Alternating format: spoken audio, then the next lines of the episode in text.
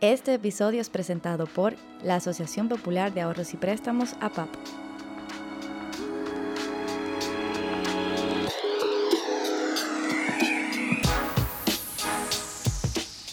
Si tú tienes la posibilidad y el privilegio de pensar y de analizar las cosas de una forma, ya tú eres, ya tú formas parte de un grupo de gente que puede cambiar las cosas. Hola amigos y amigas que nos escuchan. En este episodio conversamos con Alberto Montenegro, mejor conocido como Beto Monte, vocalista de la banda venezolana Raboyana. Con Beto conversamos en Cabarete sobre el nuevo álbum de la banda Cuando los acéfalos predominan, la situación de Venezuela, los principales hitos y obstáculos de su carrera y los aprendizajes que hasta el momento ha recogido. Puedes escuchar la música de Raboyana en cualquiera de las plataformas de streaming.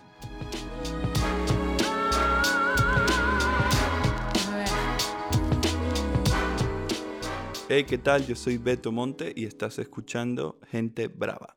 Gracias Beto por eh, recibirnos en el día de hoy. Estamos aquí en Cabaret, en la costa norte de República Dominicana. Y qué curioso que te encontramos aquí.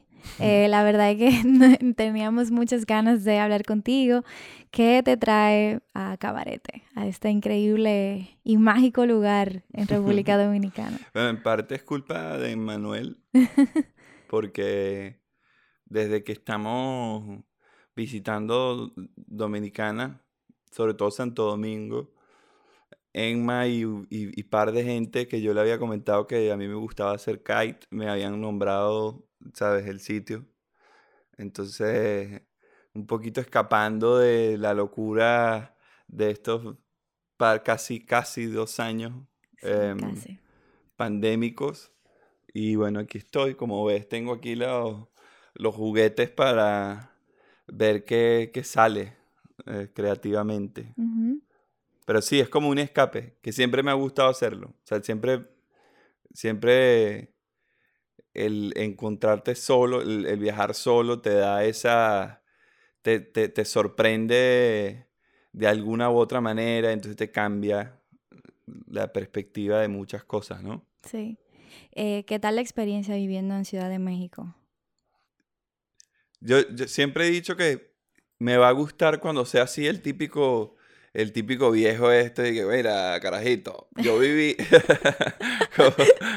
Mentira, no creo que vaya a ser un viejo de eso, pero sabes, como esa idea de, de, de, de, haber vivido en México me gusta mucho, porque, o sea, México es un buen resumen de lo que es Latinoamérica, mm. ¿sabes? Se siente como la capital de, Latinoamérica, desde una perspectiva positiva hasta una negativa, ¿no? si hay un, sabes, una zona pobre eh, en, México, es la zona pobre. Si hay violencia, es violencia seria. Pero también las cosas bonitas, ¿no? Como toda todo el desarrollo y, el contenido cultural que ellos tienen es muy rico, de alguna forma, ¿no? Eh, y la oferta que tienes gastronómica, cultural, lo que sea, ¿no? O sea, deportiva, eh, eh, de alguna u otra manera sí se siente como un hub latinoamericano en donde está pasando muchísimas cosas a la vez, ¿no? ¿Tú crees que eso sea por la misma razón de que mucha gente, al igual que tú, se muda a México y se ha creado como una ciudad, bueno, con mucha gente que viene con otro tipo de ideas? O por su cercanía con los Estados Unidos, por ejemplo, que no tenemos tal vez otros países. Yo creo que es una mezcla. ¿no? O sea, sí se siente, sobre todo también cuando visitas estos lugares tan antiguos, ¿no? Como, como estas cosas desde, desde, la época de los mayas, ¿no? Y tienen una, historia muy, muy rica, de alguna forma, ¿no? Y creo que eso es lo que atrae a gente de otros, de otros países, ¿no?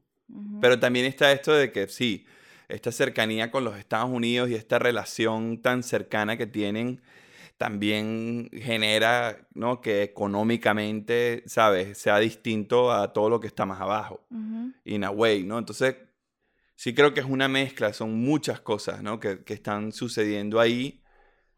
y la cantidad de gente, nada más ellos, ¿no? O sea, ellos son como 120 millones de, personas viviendo en, el país, ¿no? Nada más en el, en el Estado de México, o sea, Ciudad de México y el Estado, que es como lo, que está alrededor, son 30 millones, que es la población de Venezuela completa, por ejemplo, ¿no? Tres veces lo que hay aquí. Sí, uff. Entonces, es como, es como un Nueva York hasta más grande, ¿no? O sea, pero latinoamericano. ¿Y qué tal ha sido la experiencia de ser un artista fuera de Venezuela? Yo leí que habías dicho en algún momento que es muy difícil serlo dentro de Venezuela. ¿Cómo ha sido esa experiencia para ti siendo artista en otros países? Sí, de hace tanto, ya es que ya tengo tanto tiempo que se me olvidó cómo era desde adentro. Pero sí, yo creo que a todos les pasa, ¿no? Como aquí también, tú me lo decías ayer, ¿no? Como, bueno, se tienen que ir para, para luego ¿Hablamos de esto ayer? Un poquito. Eh, puede ser. O sea, como te contaba que a mí me sirvió muchísimo vivir esos años fuera porque llegué aquí cuando me tocó, bueno, eh, con otro tipo de mentalidad, con otro tipo de creencias, de ideas, no sé qué. Tuve el tiempo de estar sola y de conocerme a mí y de, bueno, pues... Total, totalmente. Y creo que es lo mismo, ese mismo principio de, de salirte de, de, una zona de confort y de, y de entender que vienes de un sitio que tiene sus características y que, que tiende a ser siempre interesante, ¿no? y, contar esa historia con tu, ¿sabes? Con, tu trasfondo, de alguna manera, se hace interesante al sitio en donde vayas, ¿no? Por ejemplo, la época en Miami era, era un poquito más eh, relacionada a Venezuela porque allá hay muchos venezolanos y, y, ¿sabes? De alguna u otra manera puedes encontrar ¿sabes? Un sitio donde venden arepas y, no uno, sino cientos, Exacto. Claro. Eh, entonces, entonces ah, eh, sí tienes como esta colonia, pero en México sí se siente un poco más esto de, de entender, ¿no? Otras idiosincrasias y, y también hemos, hemos venido mucho para acá, para, o sea, a mí me encanta República Dominicana y me encanta conocer gente de aquí, gente talentosa, porque es ahí es donde uno retorna a casa, ¿no? Como mm. cuando uno está en esa búsqueda de que, de que tus amigos sean personas que estén sumando positivo para el mundo, ahí es donde yo encuentro ya como que, ah, ok, this is home, ¿sabes? Y, y hay tantas perspectivas, ¿no? que estos, estas ciudades como Ciudad de México te la, te la permiten, ¿no? Ayer hablábamos que Alex Ferreira está allá, yo no he tenido tanto chance de compartir con Alex, pero nada más el saber que él está por ahí te genera como, ah, ok, él es, es, alguien que probablemente está en una similar a la que, en, la, en la que estoy yo. Entonces sí ha sido interesante ese principio de, bueno, nos reiremos de esto, siento que es lo mismo como con las etapas de la vida, pues como que yo me va a sacar una sonrisa el el haber elegido México como lugar y, ya veré hacia dónde nos ¿sabes? Hacia dónde irá la vida, pero, pero sí, creo que, es un, creo que lo trato de ver desde una perspectiva más personal que, que, que laboral, ¿sabes? Mm. Es difícil como separar eh, esas perspectivas, como que, porque tal vez tu motivo eh, profesional fue lo que te llevó a México, tal vez para elegir, pero igual eh, te afecta a nivel personal y te entra en unas transformaciones también tú como artista. Total. ¿Cómo ha sido la pandemia para ti y para ustedes como banda en México? Ha sido compleja, bueno, desde, la, desde un ámbito económico, claramente, ¿sabes? Todo separado de alguna forma, ¿no? Pero ha sido el que vienes acostumbrado a un estilo de vida más movido, ¿no? En donde no estás tan clavado en un solo lugar. Eso de alguna u otra forma, ¿sabes? Afecta en las vidas de todos los miembros de formas distintas, ¿no? Entonces, sí, sí siento que, sobre todo en ese aspecto, ha sido el entender el, a, algunos les ha costado más, a otros menos el entender que, ¿sabes? Lo que todo el mundo en un principio está entendiendo hoy día, ¿no? Que es como que era momento de, parar de alguna forma. Pero no sé, en la personal te digo que me, me ha gustado porque también estábamos moviéndonos mucho y, está, yo, y sí estábamos cansados, o sea, bueno, yo estaba cansado de, de, ¿sabes? No pasar más de tres semanas en una ciudad, y sí, o sea, en mi mente intenté estar tranquilo y, tomarme el tiempo de, de, de planificar y ver hacia dónde vamos y, y entender el, eh, eh, sabes, que tampoco estamos en una actividad económica que es tan esencial a nivel de conciertos, ¿no? Porque la música sí nos ha acompañado durante la pandemia y es esencial. Total, total, total. He, intentado mantenerlo como la calma, la mayor calma posible. Pero bueno, in, eh, some way estoy aquí porque ya ya, ya me cansé también de eso. Claro.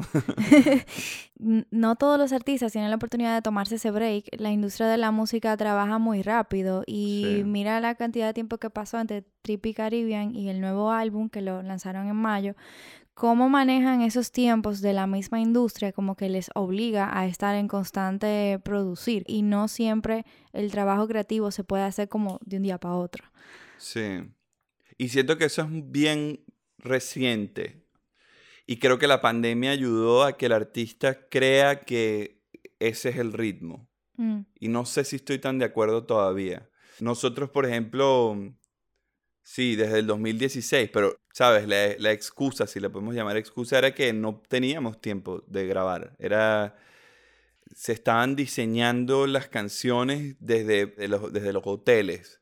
Luego nosotros, Emma está muy claro de eso también, que estábamos con el tema de un documental en Venezuela que tenía un contenido y, y un peso cultural que era importante para como nosotros pensamos. Entonces todo ese proceso fue influyendo en lo que tú estás escuchando en este disco y eso requiere de tiempo. O sea, si tú no te colocas en esa situación, bueno, no, no, no, o en X situación, ¿sabes? yo, yo estudié administración por tres años. Y dentro del proceso de, de, de, cualquier cosa que se produce, ¿no? Está esto de la materia prima, ¿no? Y yo siempre vi desde, desde una perspectiva artística esa, ¿sabes? Esos procesos que se cumplen hasta que sale un producto, porque al final también lo que nosotros hacemos es un producto. Claro.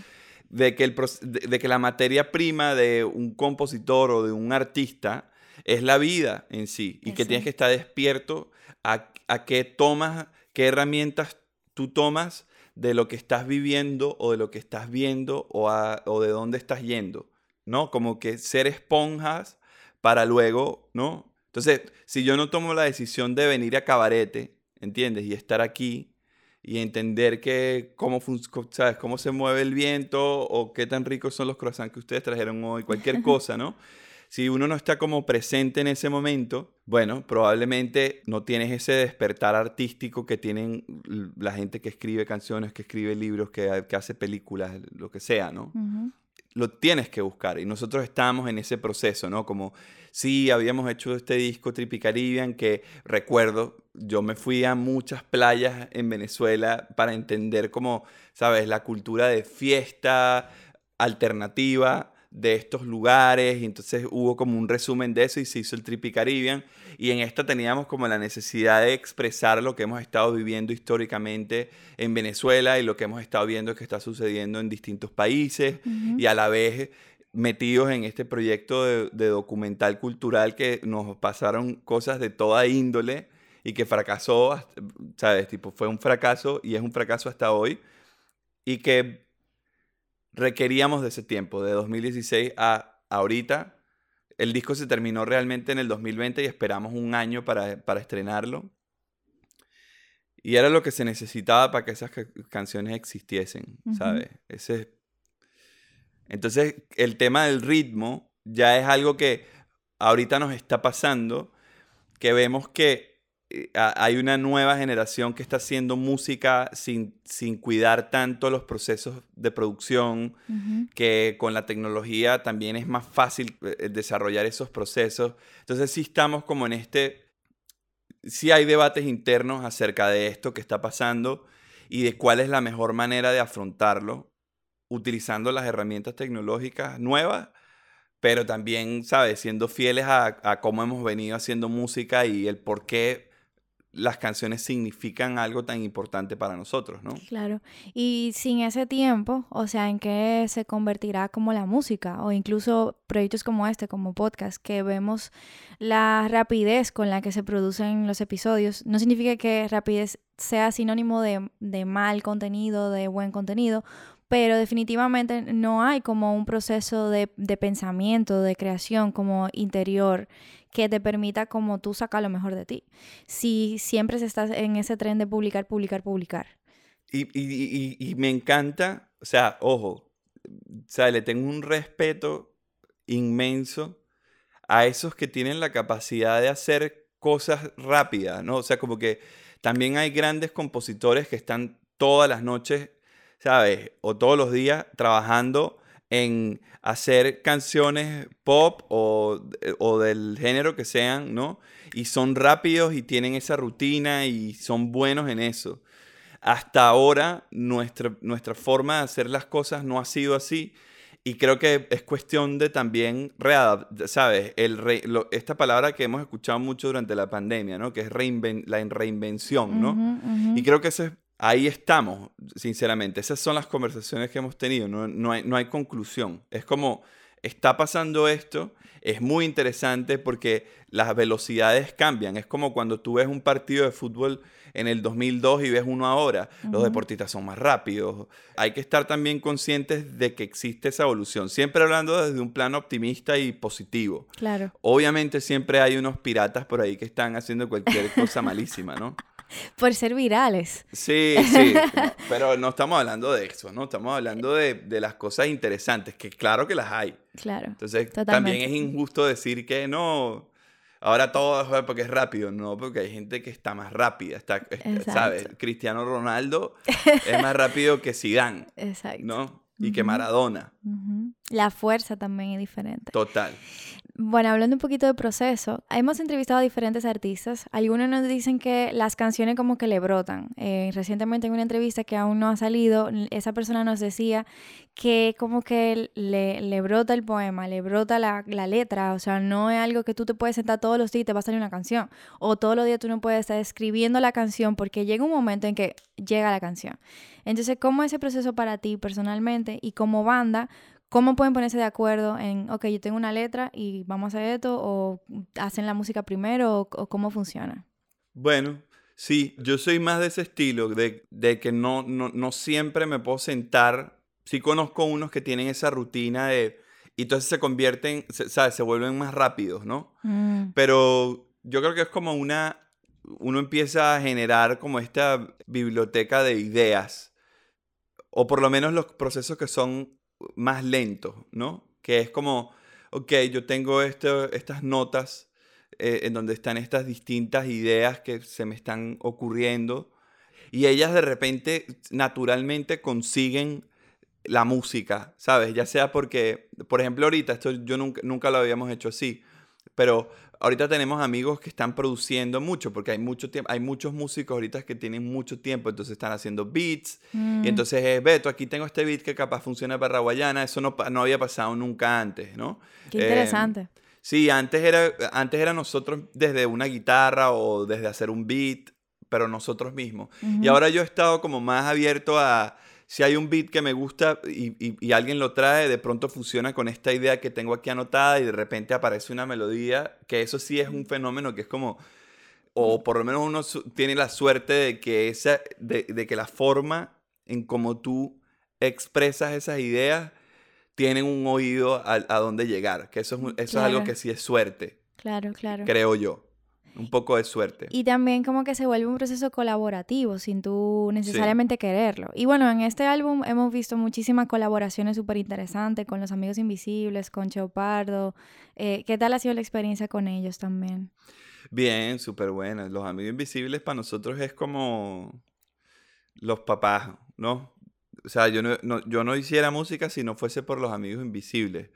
Y Cheo, que era, fue fundador de los Amigos Invisibles, fue como unir esta película que se llama Parent Trap. Ah, sí. Fue literal.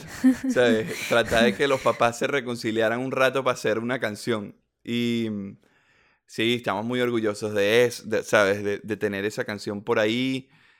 Y con Acapela, que es un rapero y un improvisador genial y un artista. Sí, también. Y con Fer Casillas y con Tal Cohen, que es un jazzista increíble, junto con Joel Martínez, que también es un trombonista jazzista. O sea, el, el, el, tema de las colaboraciones y de, y de ese principio de que cuando te juntas con lo, con lo mejor que tienes alrededor, el resultado siempre va a ser, ¿sabes? Va, va a superar hasta tus propias expectativas, ¿no? Y ah, volviendo al proceso, me quedé con la duda de si no te despierta todos los días a escribir. no, no. Me despierto todos los días consciente de que algo puede, de que algo puede ser anotado. Ya. ¿Sabes? Pero sí, sí hay como algo, por lo menos de la manera en como yo trabajo, que estoy tratando de que sea más regular, ¿no? Cada cierto tiempo haga ese ejercicio porque siempre, siempre hasta hoy ha sido como que, ok, hoy siento que me puedo sentar a, mm. organizar el, montón de ideas que están, ¿sabes?, regadas por un cuadernito que yo tengo o los notes del teléfono. Como que sí, sí hay días en donde siento como que hay una energía que me sienta en una mesa y digo, ok, ¿qué tengo? Y, y, déjame ver qué, qué, puedo hacer aquí en el, en, el, en el Logic, que es como un GarageBand literal. Porque déjame ver qué sale. Y hay días que salen cosas chéveres y hay días que no. Y hay días que te sientas y te paras después a los 10 minutos y que mm, mm, hoy no era el día. Entonces, ¿sabes? Hasta ahora ha sido así. Debería cambiar. Mm, ¿Por qué? Porque los chamaquitos no están corriendo durísimo. me gusta verlo así, no lo, no lo, quiero ver, o sea, me rehuso a verlo como algo malo, o sea, me encanta lo rápido que van y, ¿sabes? Claro. Y ahora, y ahora esta cultura, ¿sabes? La influencia de toda la cultura eh, afroamericana, que son, ¿sabes? Son como poetas de calle, son rápidos, son improvisadores. Ha, influenciado tanto a la sociedad entera. Siento que la música, la música alternativa, que es lo que en donde nosotros no, por donde nosotros estamos nadando, ya se está mojando mucho de esa influencia. Entonces, claro, ellos vienen tipo todos los días, son gente que le gusta rapear y algunos cantan, entonces ese, ese mix que sucede genera también que la velocidad sea más rápida. Entonces, ¿sabes? Me encanta, o sea, yo soy fan de también lo que está pasando, no, no, no tengo, no me incomoda. Pero también entiendo que soy, entiendes, que no, no somos el restaurante de hamburguesas que saca hamburguesas cada cinco minutos.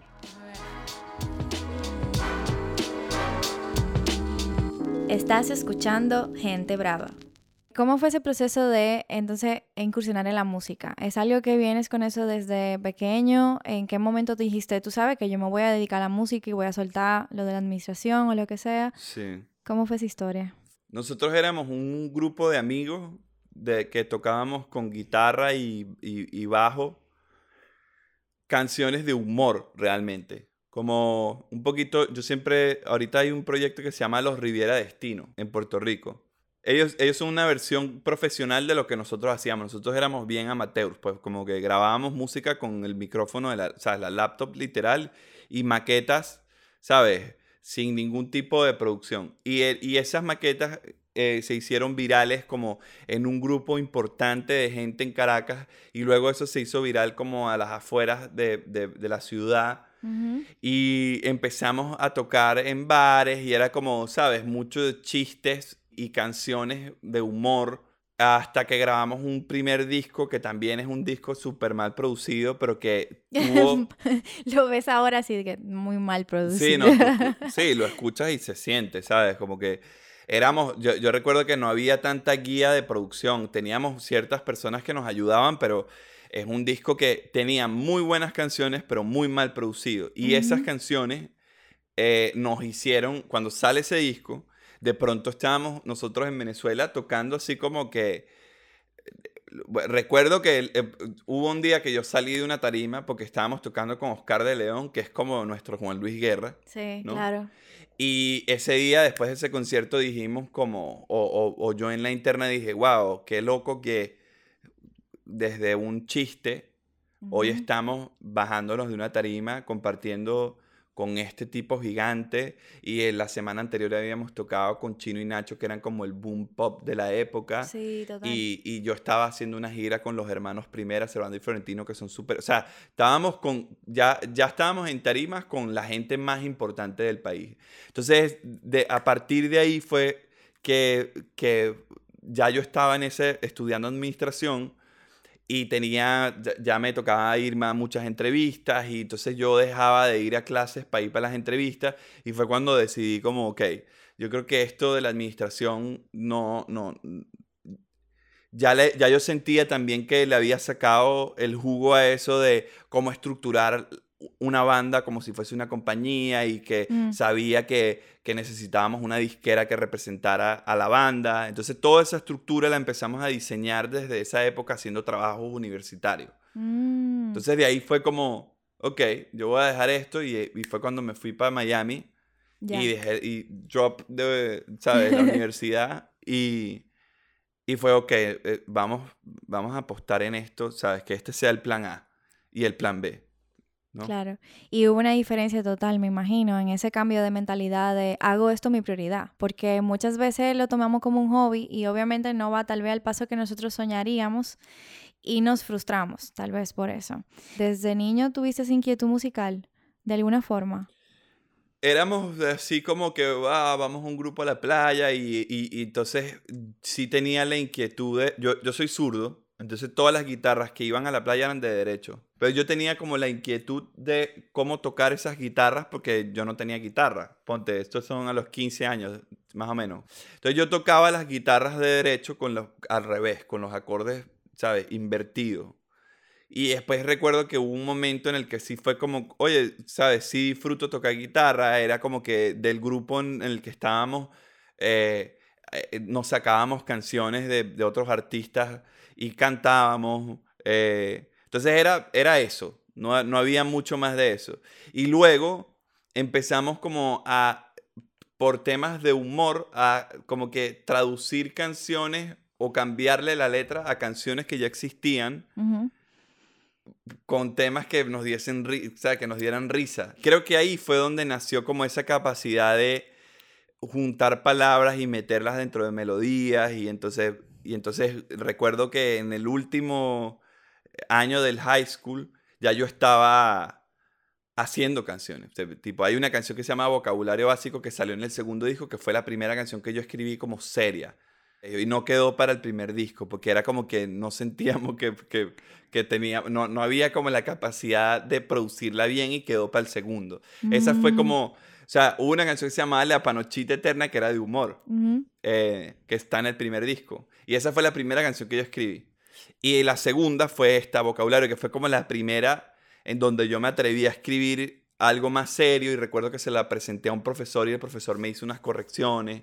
Fue como así, la evolución de cómo en realidad, ¿sabes? Te, te atreves a escribir algo sobre una, ¿sabes? Un ritmo o una, varios acordes en la guitarra. ¿Cómo eligieron el nombre cuando los acéfalos predominan? Sí. ¿Cómo eligieron, cómo llegaron a, ese nombre para el álbum?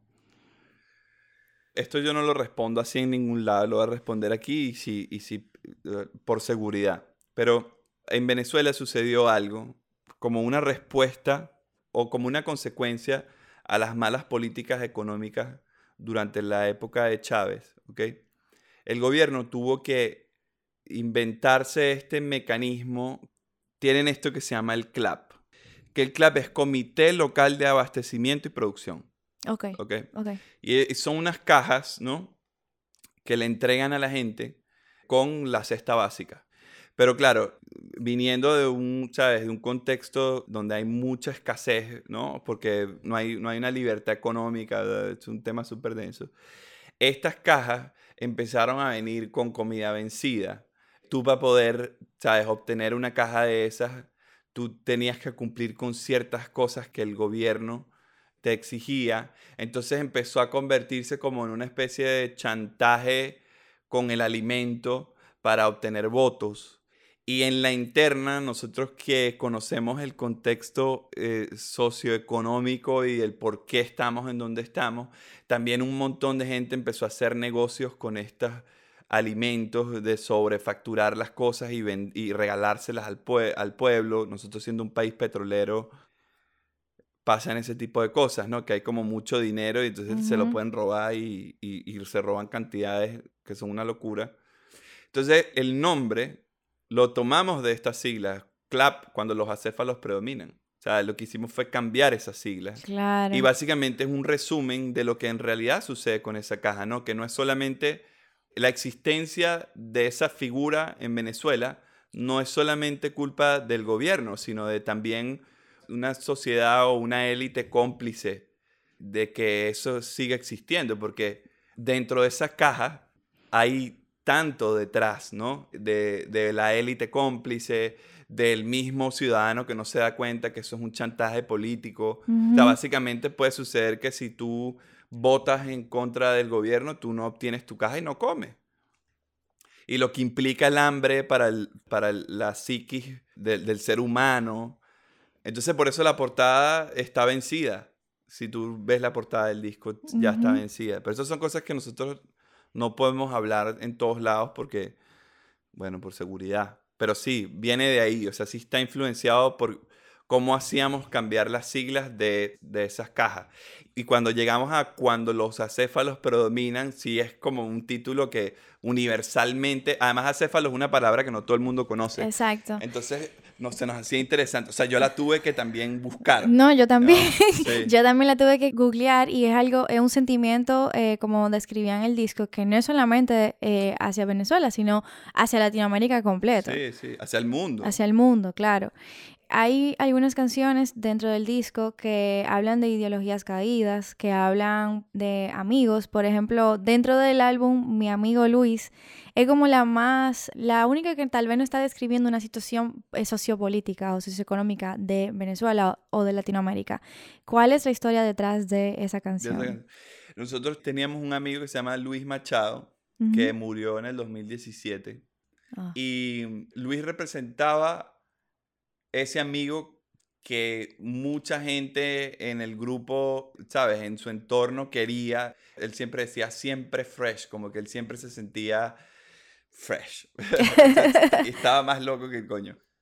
Cuando muere fue como que un golpe, ¿sabes? De, de realidad de vida, ¿no? Nosotros teniendo ya cercanos a los 30, todos el que, ok, la gente se muere y fue un shock para mucha gente en nuestro alrededor el que fuese él, ¿sabes? Como ese tipo que vivía intensamente, que era, como dice la canción, ¿sabes? Déjenlo entrar porque si no esta fiesta no va a ser tan buena. Entonces, básicamente, mi amigo Luis es eso, dejen entrar a mi amigo Luis, porfa, me lo dejan pasar porque era ese personaje que todos, todos tenemos un amigo Luis, ¿no? Que, a ah, juro, tiene que entrar para la fiesta porque o la fiesta se va a volver una mejor fiesta o probablemente se salga de control la situación, ¿no? Entonces era como, cómo homenajeábamos, sin ser cursis de, ¿sabes? Amigo, te moriste, ¿no? Sino como un homenaje a ese amigo Luis que todos tenemos también, ¿no? Y que, y que el disco tampoco queríamos que fuese todo, ¿sabes? Tristeza y, y cosas malas, ¿no? También la vida, la luz dentro de la oscuridad o del ruido también hace falta el silencio o la luz, ¿no? Y era, mi amigo Luis es eso, es un homenaje a nuestro amigo. Y por eso la sacamos de primera, porque era, nosotros empezamos a hacer música para nuestros amigos, nosotros no hicimos música para convertirnos en lo que somos hoy. Entonces fue como, ok, ¿sabes? Creo que fue la primera persona, el primer amigo que se nos va.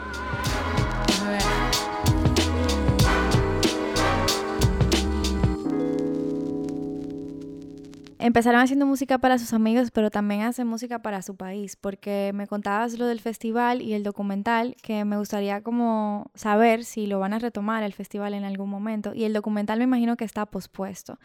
Eh, el disco viene a ser como esa última pieza de todo ese proceso.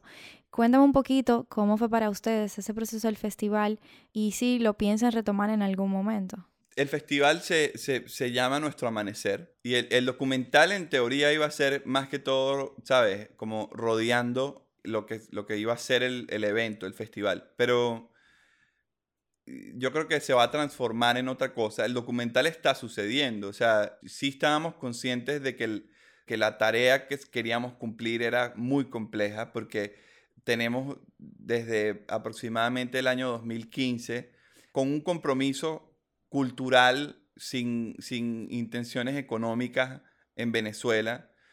Y, creo que el resumen hasta ahora es, es el entender y plasmar en un documento el qué tipo de proyecto hemos sido y cosas que la gente no ve. Porque en el caso de Venezuela, por contexto económico, a veces por contexto político o hasta por cuestiones sociales, el ser un proyecto como lo ha sido Rawayana ha sido muy cuesta arriba en un país en donde el protagonismo cultural ha sido tomado por la política.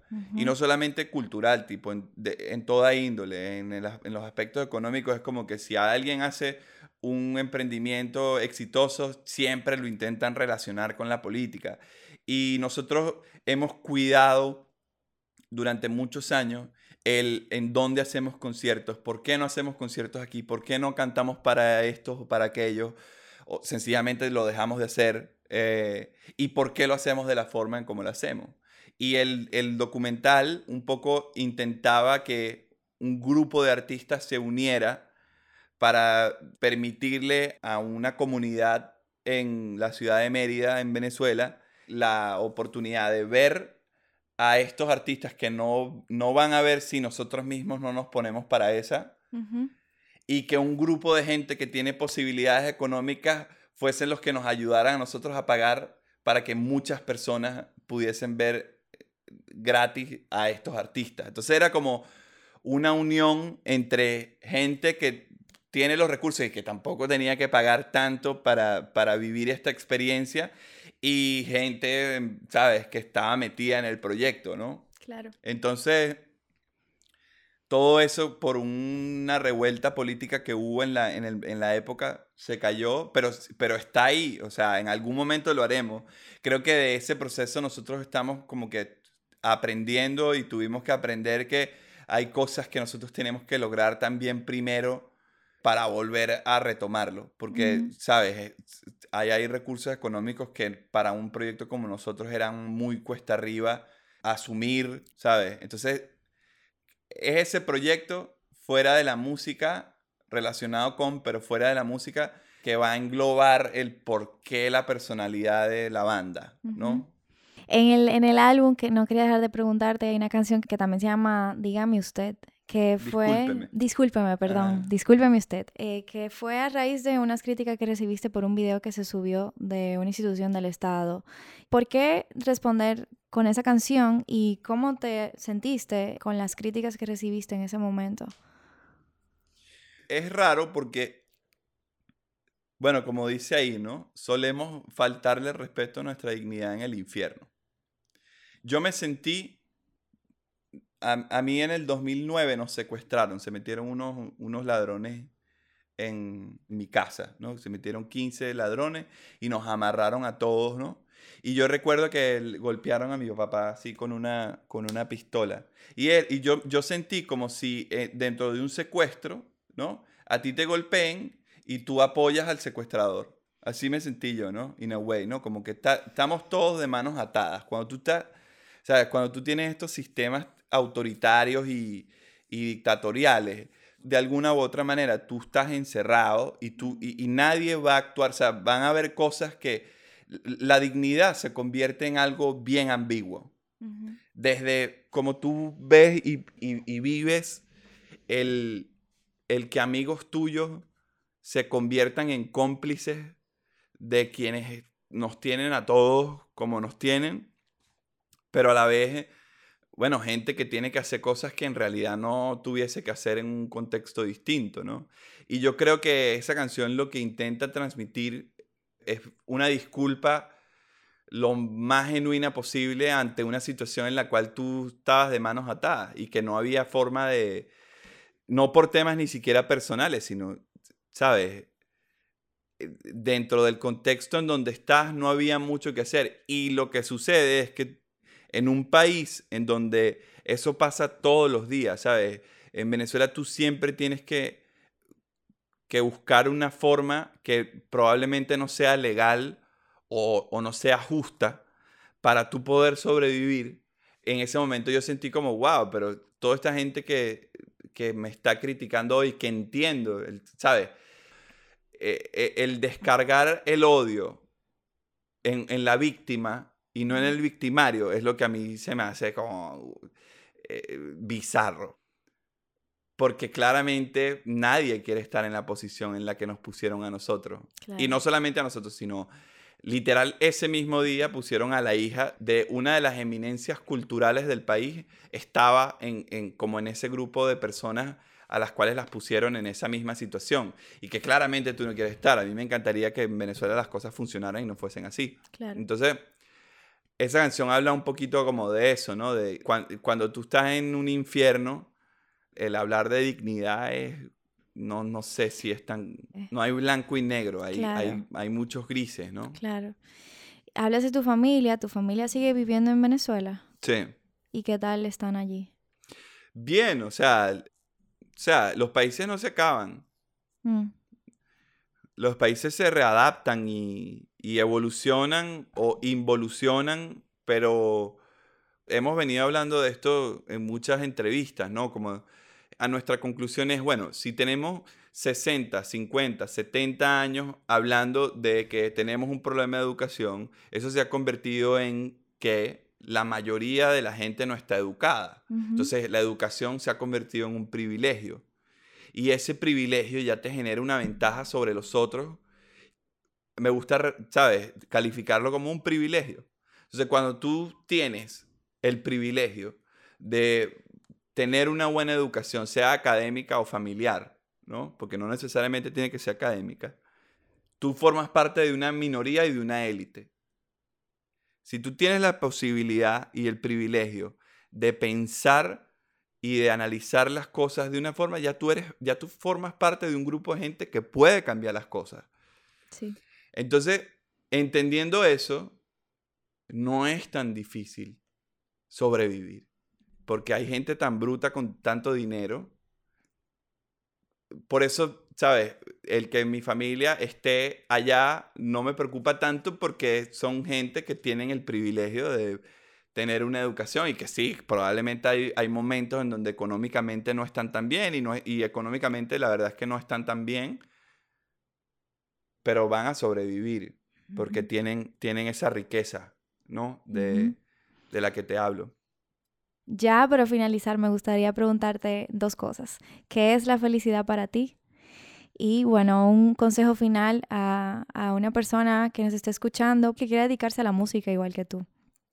La felicidad para mí es, es un objetivo, ¿sabes? Es la, es la, meta y es ambigua, ¿sabes? Como yo siento que eso es algo que está en uno, ¿no? Es como, el, el, como que es el éxito, wow, ¿sabes? La felicidad es pensar y, y, y encontrarla.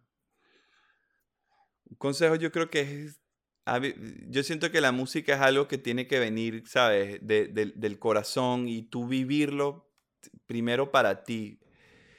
El tipo de artista que nosotros hemos podido ser es ese, ¿no? Yo creo que tiene que venir como que de un lado muy genuino y entender que es para ti y no verlo al principio como, ¿sabes? Necesariamente como un sustento económico, porque aquí puede haber alguien que está tocando guitarra en una escuela de surf y no ha podido grabar sus canciones y se va a hacer famoso o va a ser exitoso y va a poder vivir de esto porque genuinamente está haciendo eso ahí y esa va a ser su historia. Entonces, como que creo que es importante que cada quien entienda que está viviendo su historia y que está y que en búsqueda de la felicidad, si la música le da felicidad, la haga genuinamente porque si comercialmente eso va a funcionar para conectar con otros, eso va a suceder naturalmente. Y que bueno, si se lo plantean como el plan A, tenga lógica y que, y que y que busquen y se asesoren también en ese sentido, ¿sabes? porque hay muchos que están como atropellándose porque no, en realidad no, no, no, no, hay lógica en lo que están haciendo, en ¿sabes? Como, entonces empiezan, ah, bueno, voy a hacer un dembow porque eso es lo que funciona. Entonces ya se, uh, la cosa se va para otro lado, que eso genuino no se puede perder y que luego todas esas cosas van llegando.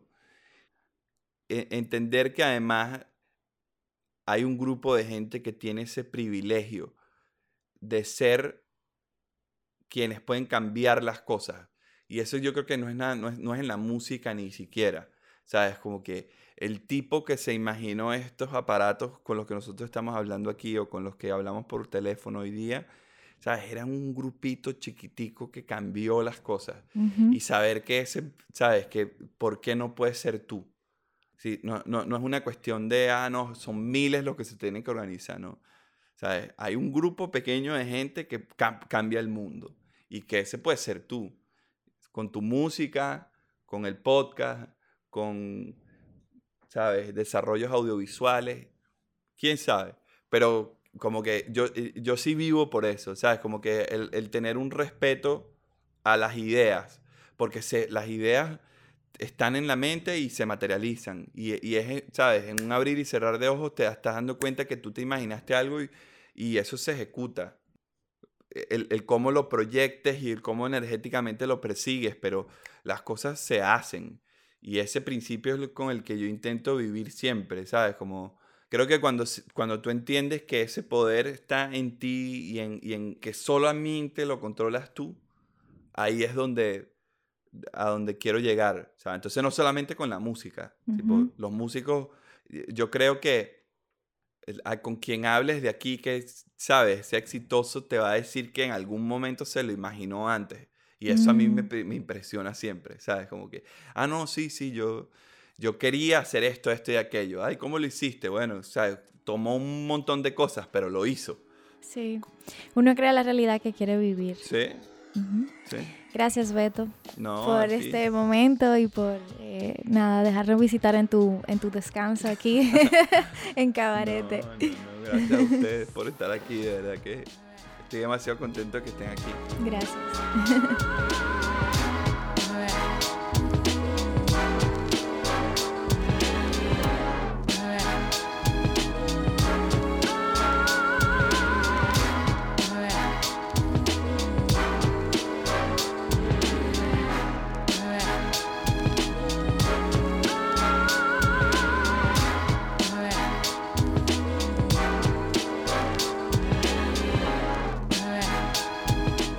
Este episodio fue presentado por la Asociación Popular de Ahorros y Préstamos, APAP. Yo soy Laura Castellanos y estás escuchando Gente Brava.